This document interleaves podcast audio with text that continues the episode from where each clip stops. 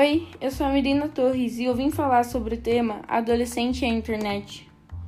Estamos num mundo que não se consegue viver sem estar conectada. A internet veio para ficar, pois ela está na agropecuária, nas indústrias, em nossa casa e no colégio. Em todas as atividades está a internet. Por isso, ela é parte integrante de nossas vidas.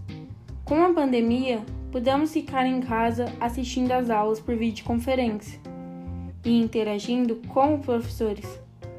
Para fazermos os trabalhos, usamos a internet em nossas pesquisas. Isso é uma facilidade imensa. A internet é uma rede enorme sem fronteiras geográficas, que permite saber o que se passa no mundo. Dá-nos a possibilidade de trocar informações, notícias e experiências de todo tipo de pessoas e de todas as partes do planeta.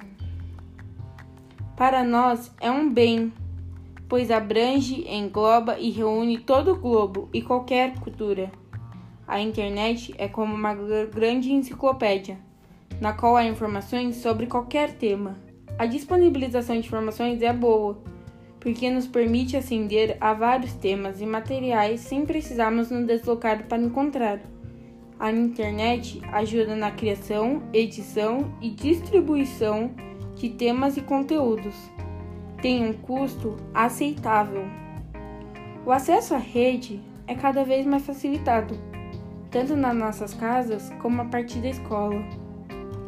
Há cada vez mais lugares públicos onde o acesso à internet é gratuito, como por exemplo as bibliotecas e os espaços internet mas também possui alguns malefícios, como o abuso sexual de crianças e adolescentes, o cyberbullying, que é um assédio virtual, a exploração de crianças e adolescentes na internet, a exposição de conteúdos inapropriados, o gorning, que é quando o adulto usa estratégias para se aproximar de crianças e adolescentes com o propósito de abusar ou explorá-las materiais de abuso sexuais de crianças e adolescentes gerados digitalmente, publicações de informações privadas, Hebensblang, que é uma forma de cyberbullying que ocorre quando uma ou várias pessoas agridem um indivíduo enquanto o incidente é gravado para ser postado nas redes sociais.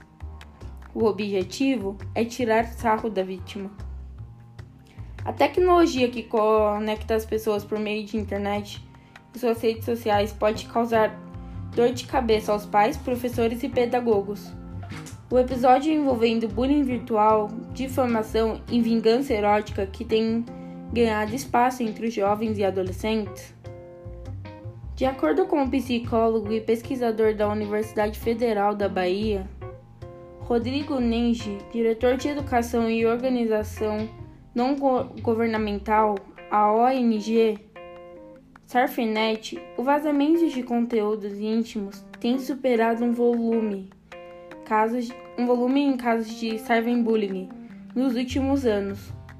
O fato é que o adolescente se aproxima da internet com uma sensação de poder e anonimato, com que aquilo que está fazendo está protegido e não tem consequências. É muito enigmático, pois, mesmo que aconteça perigo, se expõe muito mas a essas situações na rede. O psicólogo é enfático: o jovem deve passar pensar antes de compartilhar imagens ou conteúdo, do que isso nos surpreende nos nativos digitais. É que a gente supõe que eles são muito habilitados. Uma coisa é o tempo de uso, outra coisa é a capacidade crítica de relação de que deve fazer escolhas conscientes, diz Rodrigo Ninja.